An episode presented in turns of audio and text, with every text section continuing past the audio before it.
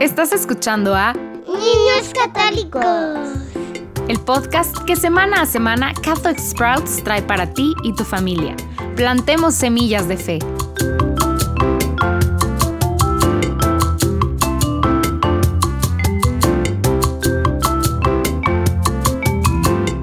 Bienvenido de nuevo a Niños Católicos. La semana pasada estuvimos hablando de Nuestra Señora de Fátima y de cómo se apareció en septiembre a los tres niños pastores y cómo les suplicó que rezaran, que rezaran mucho y que hicieran sacrificios por el perdón de los pecadores, porque muchas almas van al infierno, ya que no hay nadie que ore por ellas. Un mes después, el 13 de octubre, más de 70 mil personas se reunieron para presenciar un milagro que se suponía iba a ocurrir. Hablamos también sobre el milagro del sol, cómo cambió de colores y de cómo el sol parecía bailar en el cielo. El sol saltaba y parecía que iba a estrellarse con la tierra. Repentinamente todo volvió a la normalidad y las personas ahí presentes se dieron cuenta de que a pesar de la lluvia torrencial unos minutos antes, todos estaban milagrosamente secos. Hoy vamos a hablar sobre lo que les ocurrió a estos tres videntes después de que terminaron las apariciones. Recordemos, primero,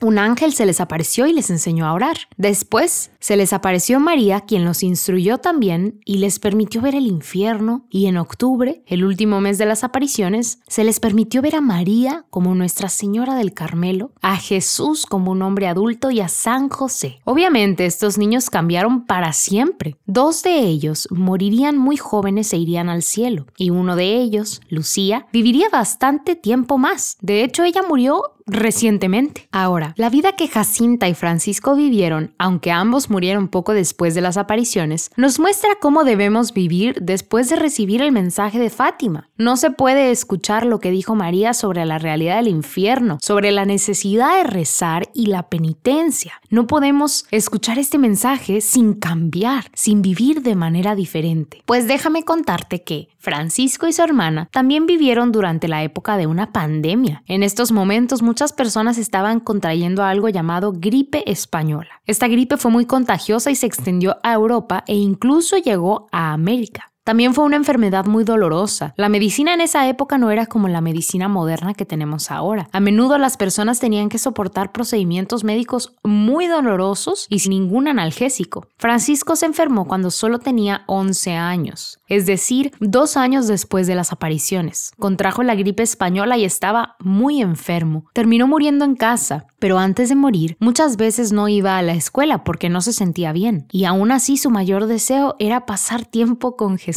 A veces sus padres no sabían dónde se había metido Francisco y lo buscaban por todos lados para después encontrarlo en la iglesia cerca del tabernáculo acostado. Decía que su mayor deseo era hacerle compañía a Jesús. También aceptaba con alegría cualquier tipo de sufrimiento que se le presentara. Antes de que Francisco se enfermara, Jacinta, Francisco y Lucía vivían una vida bastante normal de niños pastores pobres. Una vez que terminaron las apariciones, sus padres seguían pidiéndoles que ayudaran con sus responsabilidades en el campo cuidando las ovejas. Y sin embargo, buscaban cualquier oportunidad posible para sufrir y así tener algo valioso para ofrecer a María y por lo tanto dedicarse a la obra de salvar almas del infierno. Incluso algunas veces le daban su comida para el almuerzo a las ovejas y así poder ayunar y sentir esos dolores que da el hambre. Probablemente se sentían más hambrientos de lo que nunca te has sentido tú. Regalaban su comida para poder sentir el sufrimiento de tener hambre, para ofrecérselo a Jesús. Rezaron tantos rosarios como pudieron porque habían visto el infierno y sabían que era real. Sí, un rosario más podía ayudar a un alma a llegar al cielo. Estaban más que felices de hacerlo. Cuando Francisco se enfermó, su mayor deseo era recibir su primera comunión. La recibió poco antes de morir y murió en su casa poco después. Después de la muerte de Francisco, Jacinta también contrajo la gripe española. Jacinta, la hermana menor de Francisco, era una niña pequeña, una niña precoz, que estaba decidida a hacer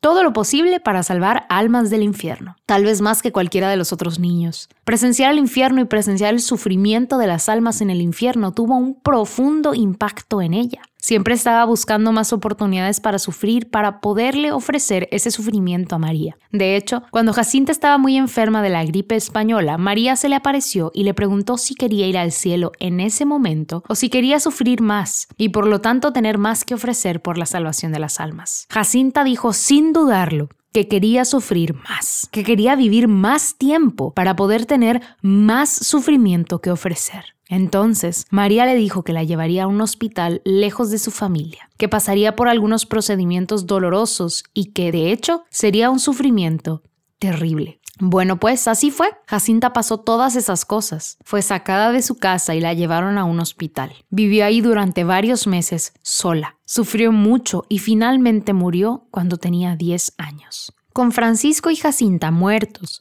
solo quedaba Lucía. María le había dicho a Lucía que viviría mucho tiempo. Es más, María le dijo a Lucía que tenía que aprender a escribir y a leer, porque sería su deber difundir el mensaje de Fátima una vez que sus primos se hubieran ido. Entonces así lo hizo Lucía.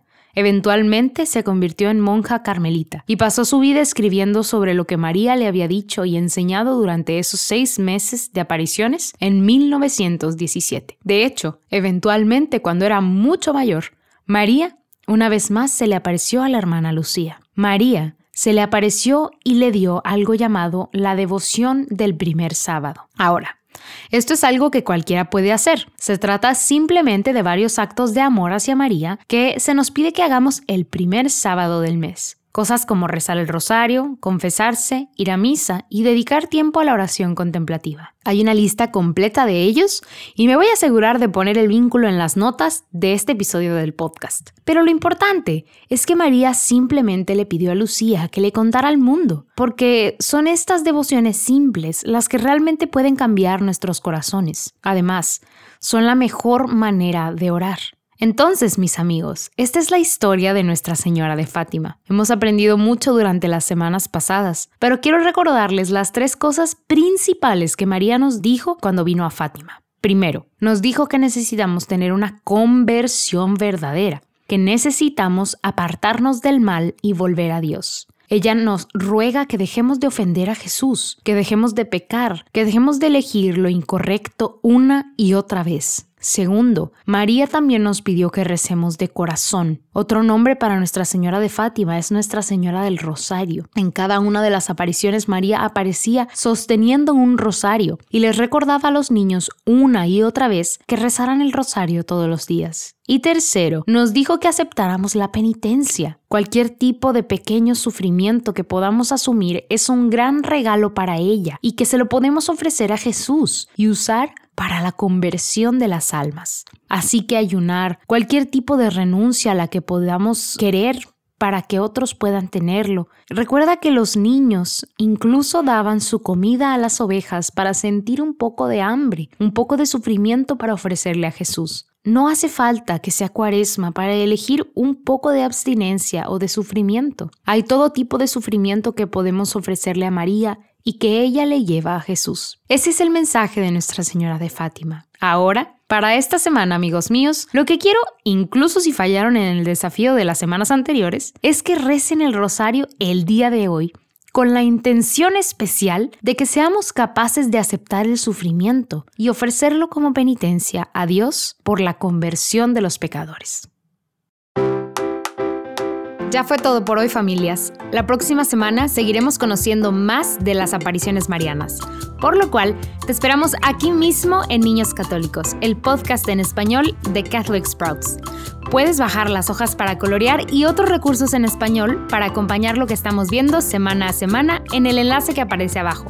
Aprovecha lo que hoy vimos para crecer en tu fe esta semana.